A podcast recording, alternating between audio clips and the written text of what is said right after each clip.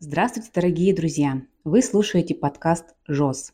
Мы – это Лилия Мизернюк, врач и тренер, Александр Удалов, психолог, и Ярослав Немыкин решили создать этот подкаст для людей, которым интересна тема ЗОЖ и хотят расширить свои знания о нем.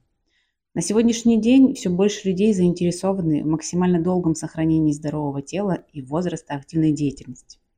Но существует много мифов, заблуждений касательно здорового образа жизни – также у многих людей нет доступа к достоверному источнику информации. Мы приглашаем людей, так или иначе связанных с ведением здорового образа жизни, врачей, тренеров, инструкторов, психологов. Беседуем касательно тем основной их деятельности и узнаем отношение нашего гостя к здоровому образу жизни месяцами сидя в одной позе и прочие вот такие вещи. Просветление сюда. Она куда-то там изогнулась, она очень красиво танцует на пуантах, она вся вот такая тонкая, звонкая. С одной стороны...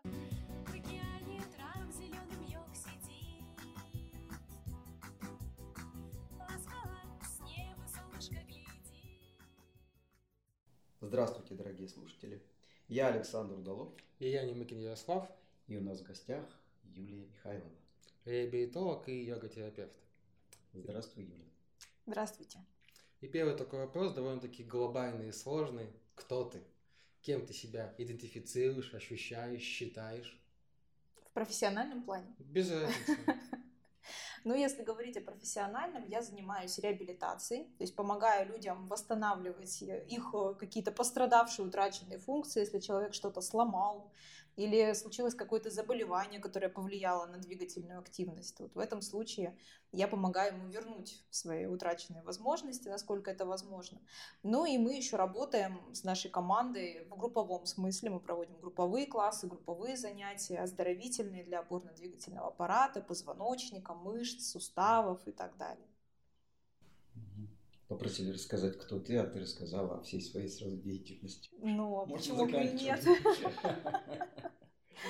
Это очень важная часть, да. Почему ты пришла в свою профессию? Это получилось в каком-то смысле, ну, наверное, в кавычках случайно. Я должна была быть э, чиновником по изначальному замыслу, когда я училась в университете это подразумевало некую карьеру в госслужбе. Но когда я попала туда на практику, я поняла, что, наверное, это все-таки не очень то, чего бы хотелось. И уже тогда я для себя чисто любительски занималась каким-то легким фитнесом, ходила в фитнес-студию периодически несколько раз в неделю. И ну, не интересовалась моя профессиональная вообще карьера, началась э, с йоги и йога-терапии. И йогой я не интересовалась никогда. Но тут почему-то вдруг случайно я попадаю на занятия по йоге, потому что заболел тренер, который должен был провести занятие другое, групповое. И я сходила один раз на йогу, и мне показалось, что это интересно, что это интересно именно с точки зрения какой-то двигательной активности, там, иначе мышцы работают, по-другому ощущается движение. И мне стало интересно, и мне захотелось как-то глубже это изучить, и я пошла уже в профильную йога-студию заниматься.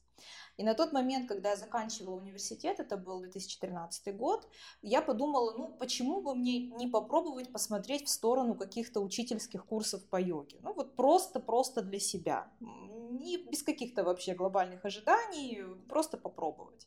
И я нашла такие курсы, прошла их, уже в процессе мне предложили, как-то так случайно завертелось, мне предложили взять группу небольшую в одном из фитнес-клубов. Я параллельно с тем, как готовила диплом в университете, уже взяла эту первую группу небольшую, начала ее вести. И потом как-то вот пошло, закрутилось, и так я и осталась вот в этой сфере уже, думаю, что навсегда. Как ты считаешь, это случайно произошло или это не случайно? Вот, наверное, все-таки не случайно. Как будто бы внешне кажется, что случайно, да, по обстоятельствам, но выходит, что, наверное, нет. Вот ты говоришь, что уже 10 лет занимаешься йога-терапией, йогой. Есть какие-то награды? И вообще, какие регалии есть у йогов? Есть там заслуженный глотатель гвоздей, там, не знаю, мастер лежания на угрях. Как у вас это происходит? Ну, тут надо отличать вообще понятие йога, да, что такое йога. Никто не знает ответа на этот вопрос, что это такое. Есть какие-то представления о чем-то древнем, которое когда-то было, и якобы там что-то такое полумистическое, вот как раз про глотание гвоздей, какие-то медитации месяцами сидя в одной позе и прочие вот такие вещи, просветление сюда же там и все прочее. Я таким не занимаюсь, я занимаюсь э, вещами приземленно обыкновенными, то есть суставами, мышцами и человеческим телом. А в этом смысле никаких регалий нет, потому что йога это не спорт. То есть у нас нет, э, как в видах спорта, какой-нибудь там федерации йоги, какой-нибудь российской, которая проводит соревнования, устраивает какие-то состязания, какие-то призывы дает. Такого нет. Это сейчас, если говорить о йоге такой прикладной, в которой нет э, какой-то мистичности или духовности, это для людей, которые хотят поддерживать свое тело в здоровом состоянии, которые хотят заниматься нагрузки, опять же, в йоге очень разные представлены. То есть там есть и растяжки, кто-то ведет йогу как растяжку, кто-то ведет йогу как очень силовую вещь, э, со сложными акробатическими элементами даже. А кто-то ведет ее как э, какую-то очень динамичную историю, да, когда мы очень много двигаемся. Кто-то, наоборот, очень статично, когда нужно по несколько минут выдерживать одно положение. Стилей очень много, направлений очень много, и каждый может выбрать что-то под себя. А как ты сама замеряешь? Вот смотри, э, значит, э, официальных замеров нет, а у тебя есть какая-то своя личная шкала измерения твоих успехов, твоей профессиональной деятельности? Э, профессиональной деятельности я измеряю не по себе, а по своим результатам, то есть по тем людям, которые ко мне приходят. Если ко мне приходит человек, э, у которого что-то не получается, а очень важно, когда мы занимаемся реабилитацией, чтобы мы понимали, а зачем нам это вообще. Вот человек, например, он сломал руку, и у него теперь эта рука, она плохо двигается. И ему нужно понимать, а почему я хочу, чтобы моя рука двигалась хорошо, в чем моя мотивация. Просто потому, что так должно быть, но это не будет работать. У человека мотивация будет низкая. А вот, например, я хочу, чтобы у меня работала хорошо рука, потому что я мечтаю заниматься, например, волейболом, или я очень люблю волейбол, и вот я хочу туда вернуться. Мы с друзьями ходили, играли в волейбол раз в неделю всегда. А теперь я не могу, потому что у меня не поднимается рука. Вот это для человека будет очень значимой мотивацией. И с этой точки зрения мы, конечно, будем измерять результат не в градусах. Для себя, как реабилитолог, я, конечно, буду смотреть, вот у человека было сгибание столько градусов, потом оно стало столько градусов. Но для человека самого будет важным, что он может себе что-то позволить.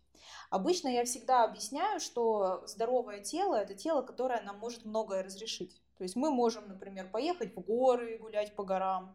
Мы можем какое-то количество времени не спать, например, когда мы в дороге, и из-за этого не сломаться и не чувствовать себя ужасно и оказаться обездвиженными.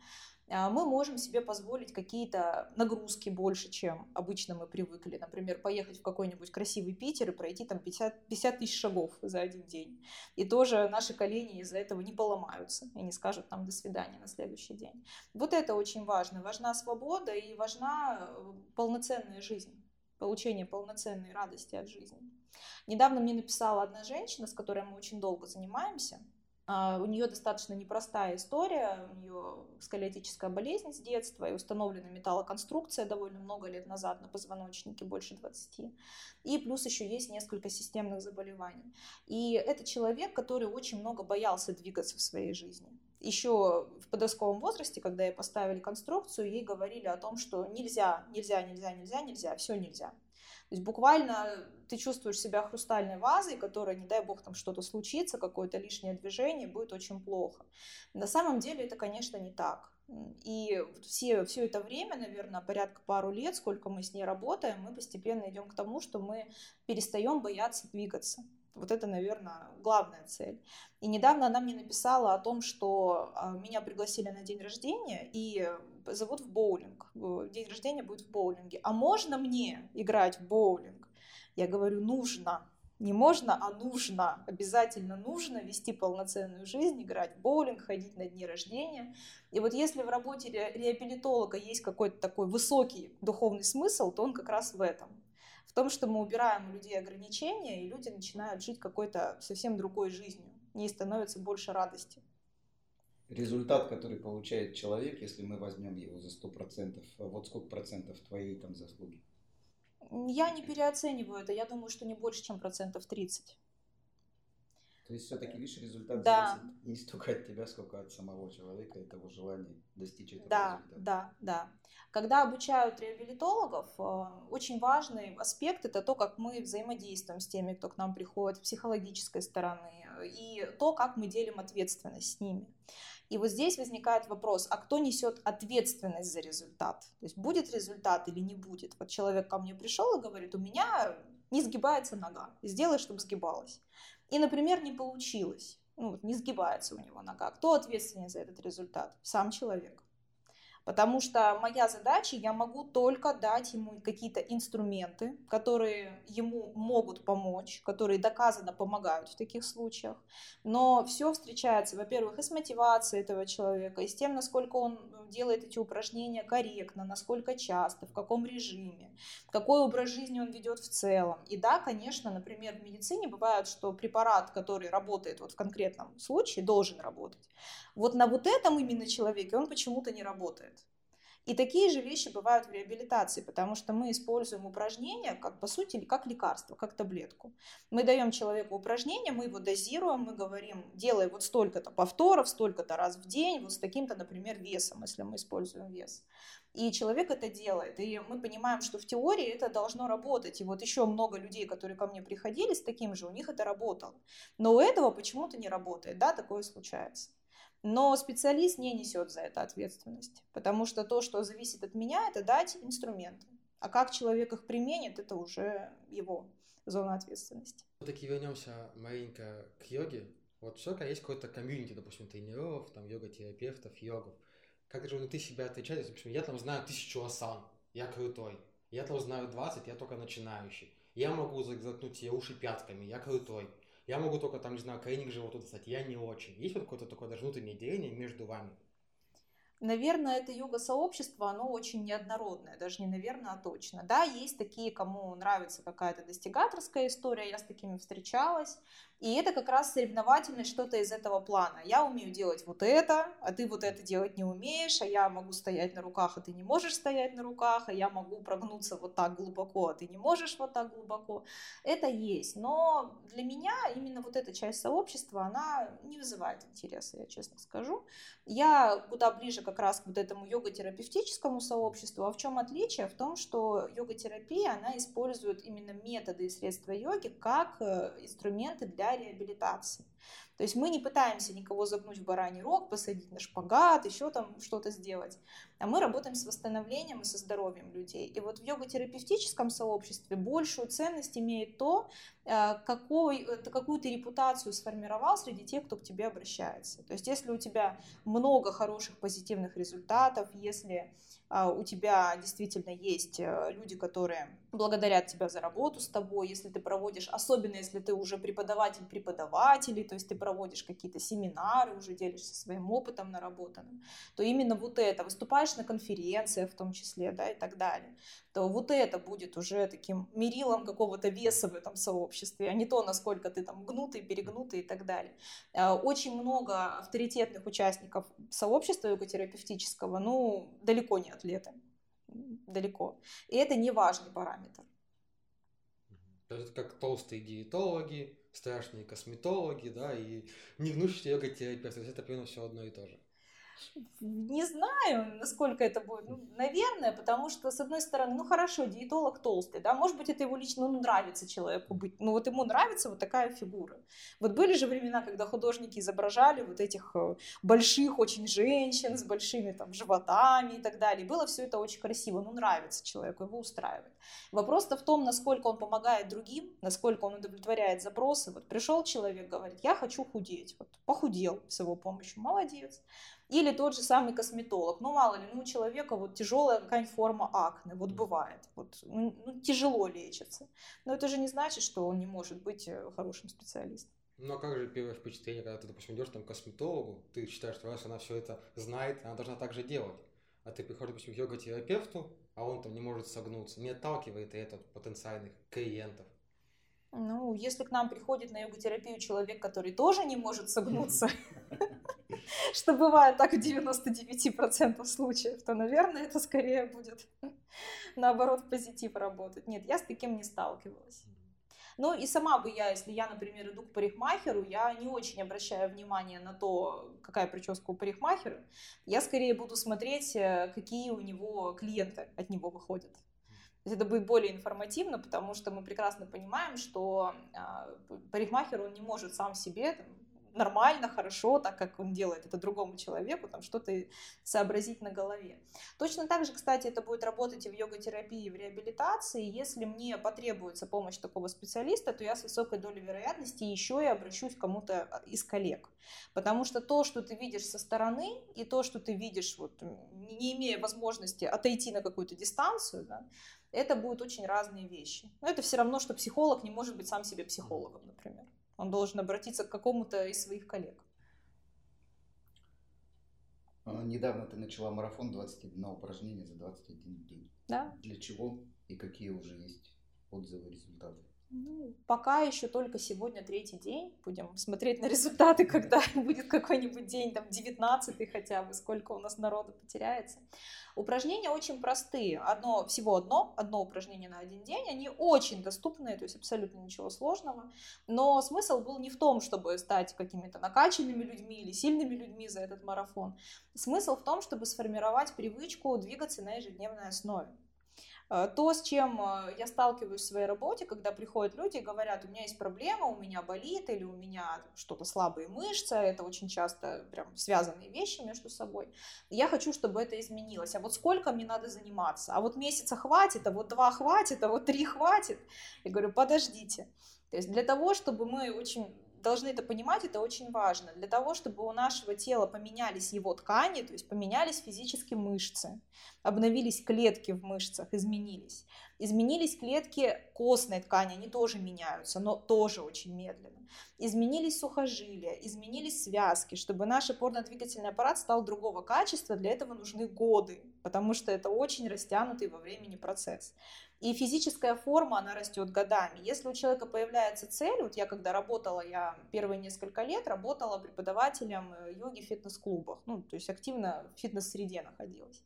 И всегда одна и та же история. Человек приходит, и вот у него появляется такая спонтанная цель, обычно под весну это происходит после Нового года, съеденных салатов и прочего такого.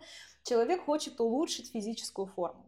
Он приходит и начинает что-то делать, а потом он через месяц, через два, через три ну, как бы вроде результата у меня-то как бы и нет, и вот вроде как зачем, и пойду-ка я опять поем пирожков. Ну, то есть это не так работает, это работает очень долго, и нет смысла, например, перетренировываться, это даже очень опасно и неприятное состояние перетренированность. А, физическая нагрузка должна приносить человеку скорее удовольствие и радость. Да, усталость, но эта усталость не должна восприниматься как что-то такое катастрофичное, когда ты не можешь себя собрать в одну кучу просто. Ни к чему хорошему это не приводит. И здесь вот это искусство маленьких шагов, оно очень работает. Когда ты каждый день делаешь понемножку, по чуть-чуть, но это входит уже в твой привычный режим жизни. То есть тренировка, какая-то зарядка, вообще любые упражнения, они не воспринимаются как что-то такое новое, новое, непонятное и временное самое главное. То, что потом из твоей жизни уйдет, и ты вроде как останешься вот таким же прекрасным, э, с прекрасным тренированным телом. Такого не будет, естественно.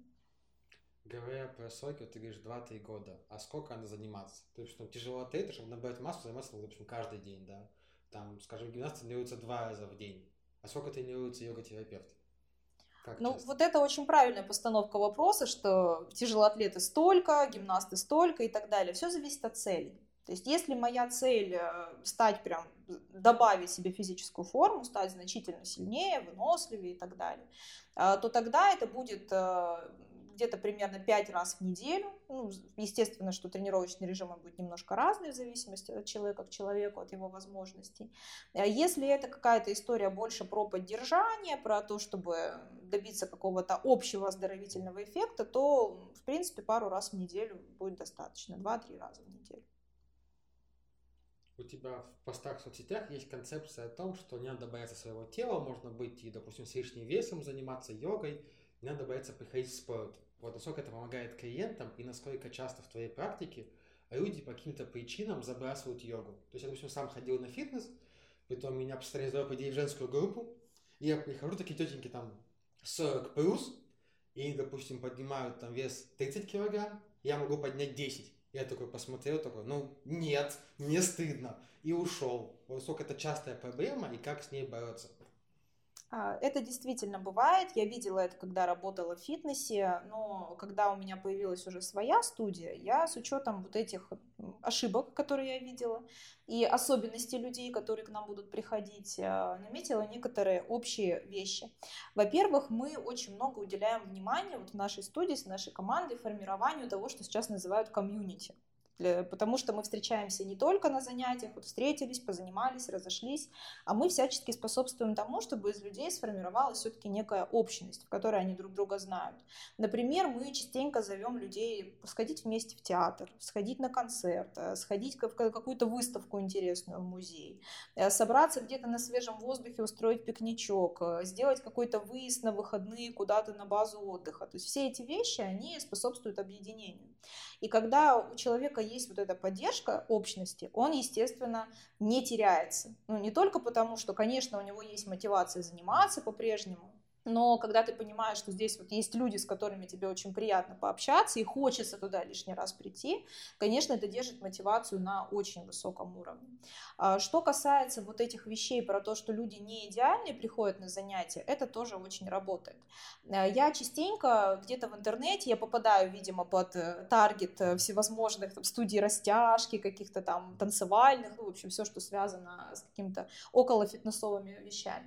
И я очень часто вижу на их рекламе каких-то совершенно тюнингованных, каких-то отфотошопленных, идеальных девушек, которые где-то на фоне идеальной белоснежной стены показывают какую-то прекрасную вещь. Она сидит в шпагате, она куда-то там изогнулась, она очень красиво танцует на пуантах, она вся вот такая тонкая, звонкая. С одной стороны, эстетично все это выглядит красиво, но с другой стороны, если я, допустим, женщина 45 лет, у которой лишний вес, нет физической подготовки, есть какие-то заболевания хронические, и я открываю интернет, и я вижу вот эту вот прекрасное создание, то, ну, наверное, вряд ли я туда захочу пойти, потому что я подумаю, боже мой, ну здесь же вот такие вот красотки-стройняшки там, куда же я пойду со своими там, килограммами, со своим возрастом и так далее.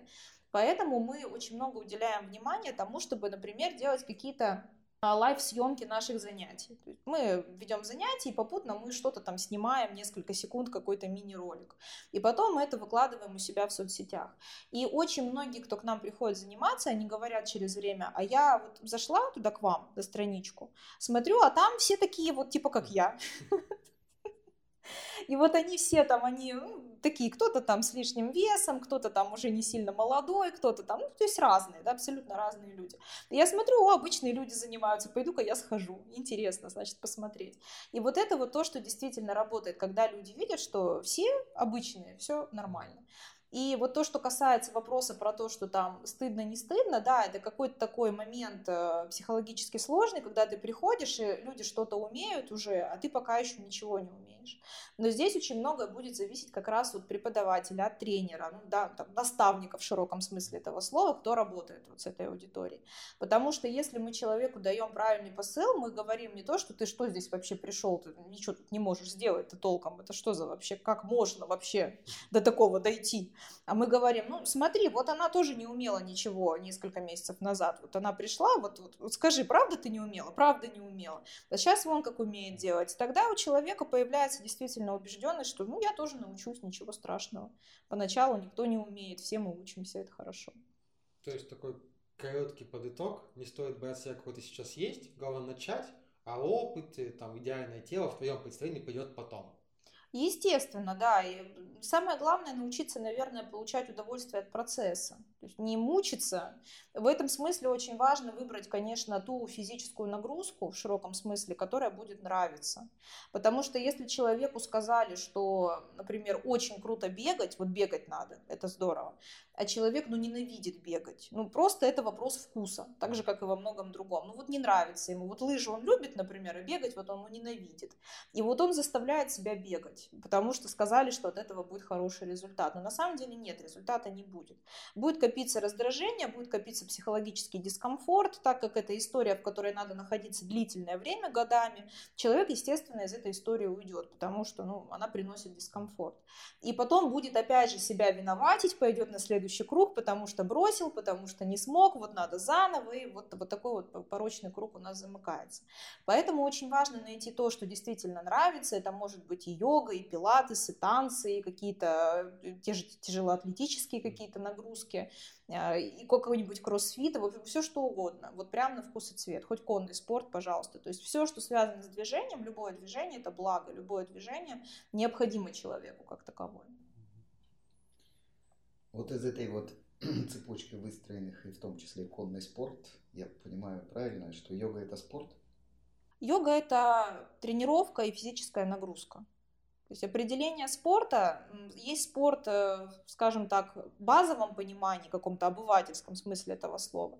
Это когда я вышла, например, на лужайку и начинаю приседать и говорю, я занимаюсь спортом. Ну, мы можем так сказать, да, язык это допускает. Можно сказать, я тренируюсь, можно сказать, я занимаюсь спортом.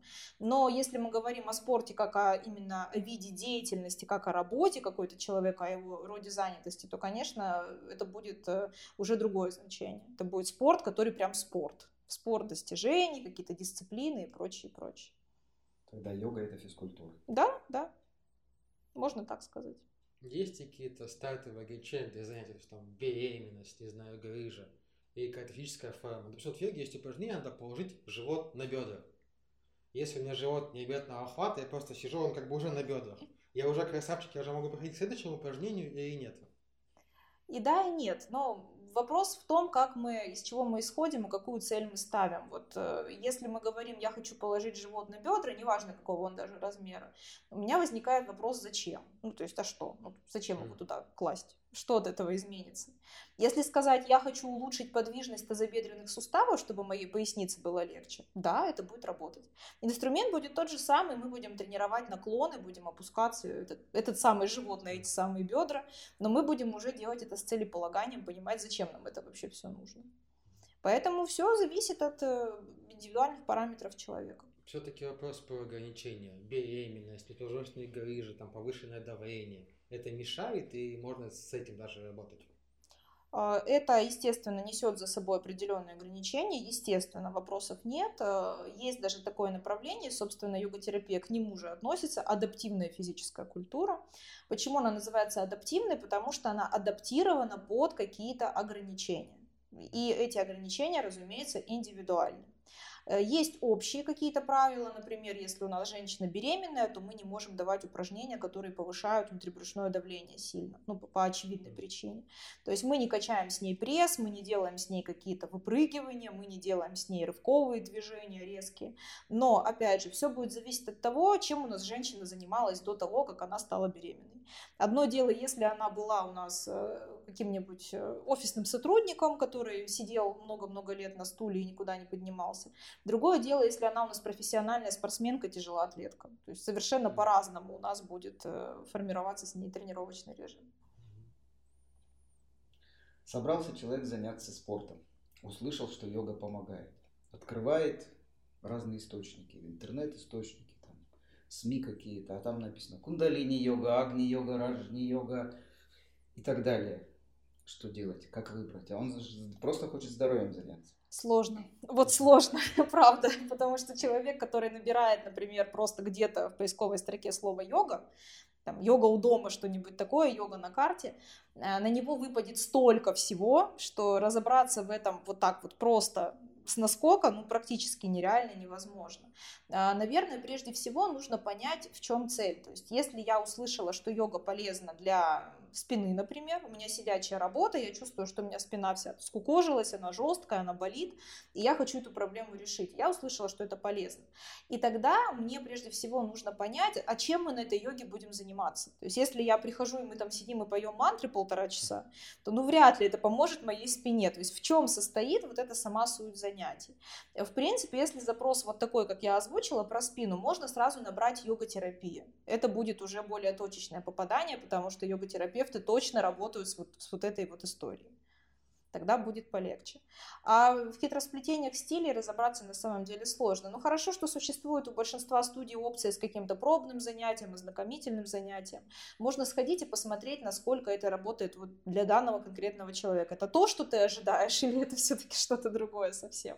Слушай, он взял, взял свою спину и пошел. Пришел на кундалини, не, не работает. Пришел да, да, да, да, да. Мантры попел, да, там на гвоздях постоял, да, да, да, да, да, да. Очень интересно. Зато сколько нового опыта. Сейчас с каких-то вопросов люди лезут в интернет.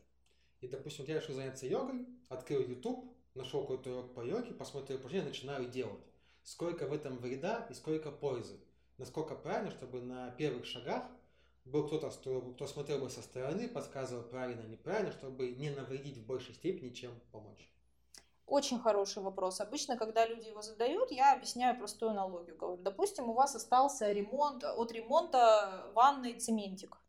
И у вас тут нужно запломбировать зубик. Почему бы вам не взять этот самый цементик и не изобразить себе пломбочку? Ну, так мало кто делает. Обычно мы идем к стоматологу, причем в хорошую клинику, не куда-то там в гараж, где крутят автомобили, а в нормальную клинику, платим денежку за это, и нам делают пломбу в зубе. Вот здесь примерно то же самое. С одной стороны, тут надо понимать, э, зачем вообще специалисты выкладывают какие-то видео в открытый доступ, там в YouTube, еще куда-то. Это не для того, чтобы люди решали по этим видео какие-то свои проблемы. Это для того, чтобы продемонстрировать свои компетенции специалиста. То есть здесь цель в другом, скажем так. Я выкладываю видео на какую-то тему для того, чтобы дать посыл, что смотрите, ребята, я в этой теме разбираюсь, я могу вам в этой теме помочь. А в остальном, да, здесь очень нужно, чтобы у человека, особенно если есть объективное ограничение, если есть боль, если есть травма, очень важно, чтобы человек э, был под присмотром специалиста потому что это действительно вопрос безопасности, каждый должен заниматься своим делом. Если у нас произошла какая-то проблемка, то мы, опять же, идем к специалисту. Наверное, можно, наверное, можно стать стоматологом, если тебе нужно запломбировать зуб, пойти в медицинский, отучиться там от звонка до звонка, купить оборудование, материалы закупить, оборудовать себе стоматологический кабинет в квартире, ну, и сделать себе этот несчастный зуб. Но, наверное, проще все-таки пойти ногами к врачу и эту проблему там очень быстро решить в течение пары часов. Вот здесь примерно то же самое.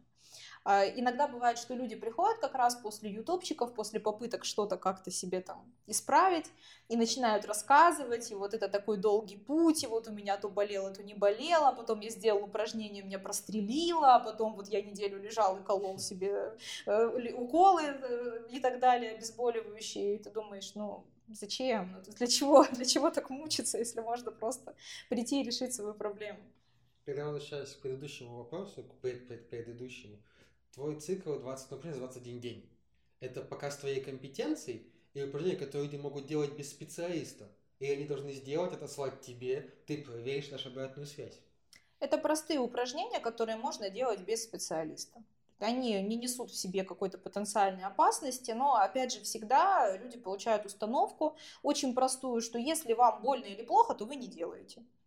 Вот, вот в таком ключе. То есть, если вдруг, но мало ли, я же не вижу тех людей, которые делают упражнения, может быть, там действительно какая-то есть проблема с вот этим регионом тела, который мы задействуем в упражнении. Если вам больно, то не делайте. Можете задать вопрос, да, написать, а у меня вот так и вот так. Вот. Почему так и что делать с этим?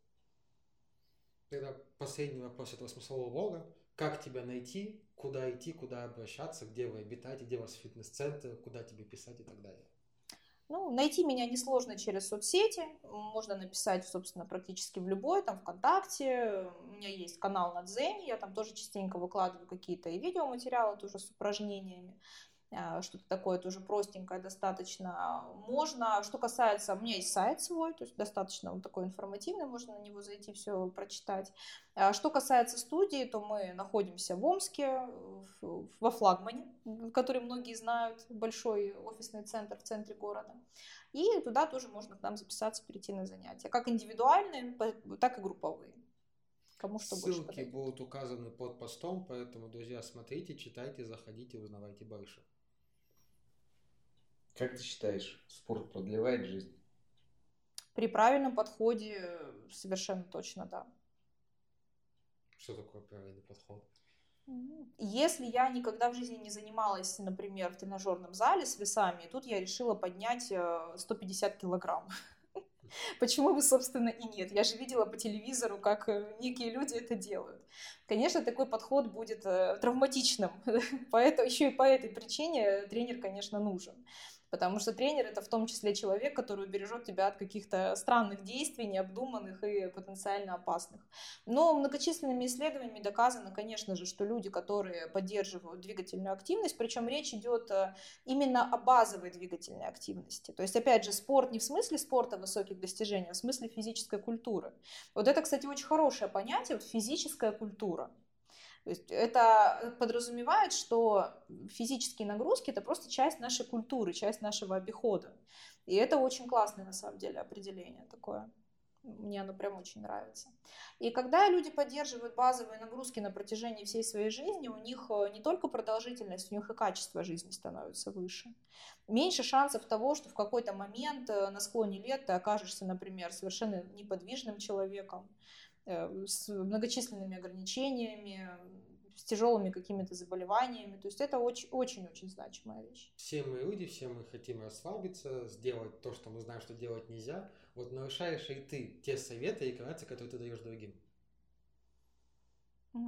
Сложный вопрос. Э, я думаю, что в целом нет, потому что я в основном, конечно же, с людьми занимаюсь их двигательной активностью. Моя двигательная активность, она постоянная, настолько она уже сформировалась как часть жизни, что я не воспринимаю это как какое-то там достижение или что-то подобное. То есть это просто такой фон, скажем так.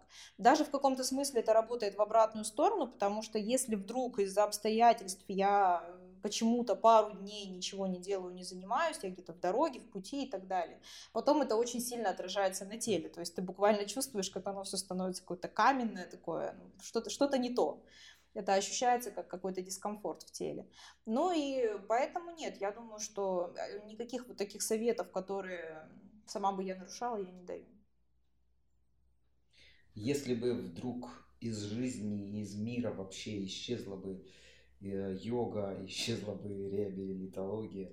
Ну все, нету твоей сферы деятельности, которой ты занималась. Чем бы ты начала заниматься?